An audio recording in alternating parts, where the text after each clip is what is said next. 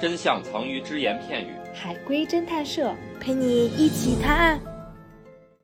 下面是浙江给大家带来一个故事。暑假到了，学校组织了夏令营，班主任让我数一下同学的人数。我支支吾吾的说道：“二十三点五。”请问发生了什么？你看我现在的故事是不是都非常的短了？我之前的故事都太长了。有人变成了半个吗？ 是的，他是瘫痪了吗？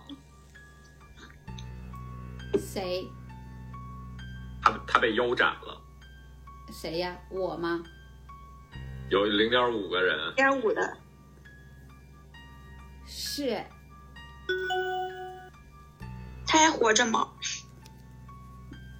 我吗肯？定是还活着，不然就是二十三个人了。我活着在，那点儿五应该也活着吧？死了。但是死了就不算点儿五了呀。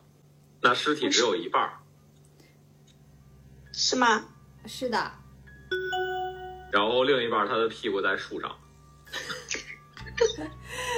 呃，这也不一定。就是在夏令营的过程当中，有一位小朋友遇到了意外，然后意外身亡了，现在尸体只剩下了半个。不是，是夏令营前出的事吗？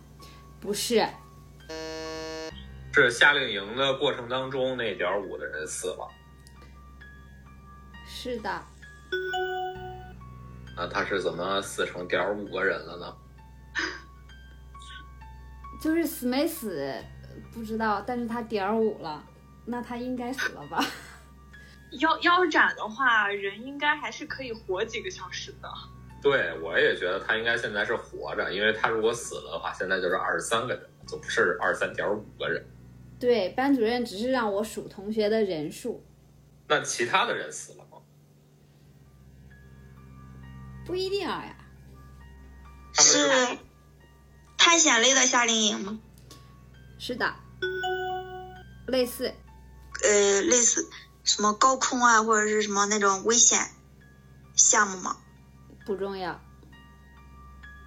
嗯，是他们班的同学在一起做游戏的时候发生的事情。不，嗯、算是吧，他们是在伐木吗？不是，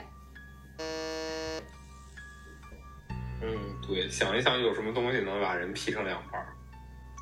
是从腰那儿劈成两半的，是吧？不一定，啊，那他是横着劈的，还是竖着劈 的，还是斜着？横着劈的。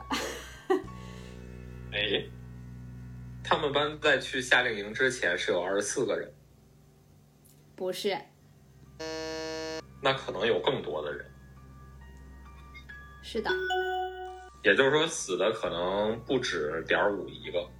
是的，他们班原本的人数比二十四个人多，是的。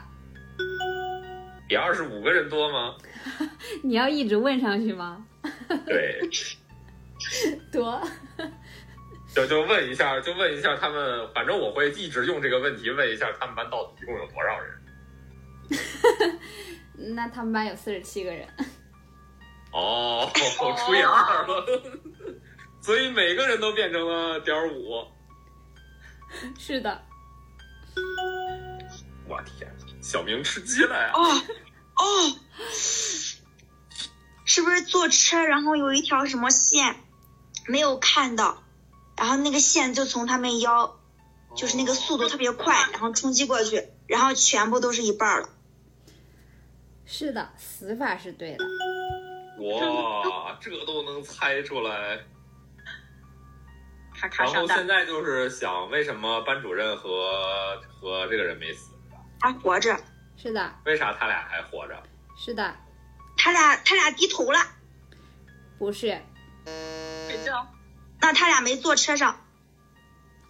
不完全是，他俩系鞋带儿呢？不是，他们两个在睡觉，不是，他他俩是正常人吗？是的，这是不是个双喇叭？然后他们两个在上面，那下层那那上层的人应该也没事儿。你再问一遍，小明。就是这是个双层大巴，然后他们两个在上面，其余人在下面。是不前是半接近段是对的，后面不对。就一就是反一下，其他人在上面，他在他两个在下面。是的，哦这是不是一那个啊种双层像的像卡车那样的？他俩坐在那个驾驶室里边，其他人坐兜里。不是，就是为什么他俩人家都要在上面，他俩跟其他人不在一起，不奇怪吗？呃，他们俩是人贩子吗？不是，反正我能想到的就是，他们俩好像是在那个大巴前面那块儿，就导游站的那个位置，可能比后边人座位要低一些。不是。卡卡，你可以回忆一下你刚才你之前提的那个问题，他们俩在车上吗？我怎么回答的？我给忘了， 还问过这个问题呢？那他们俩哦在车上吗？我没听见。我说哦，我说我说他俩要么不在车上，要么在低头，呃就是弯腰了，没没有没有卡掉，所以是不在车上是吗？不完全是我在车上吗？在，那个班主任在车上吗？ 不在，我也变成点儿五了是吗？没有，司机还活着吗？司机活着。我觉得我可以还原故事了。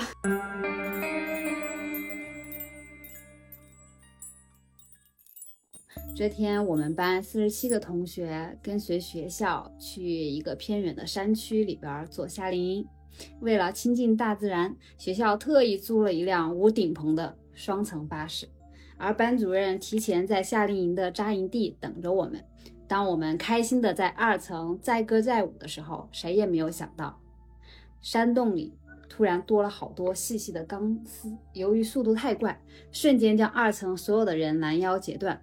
我因为二层太吵，为了接班主任的电话去了一层。等我再上二层数人的时候，只能数到二十二点五个半声。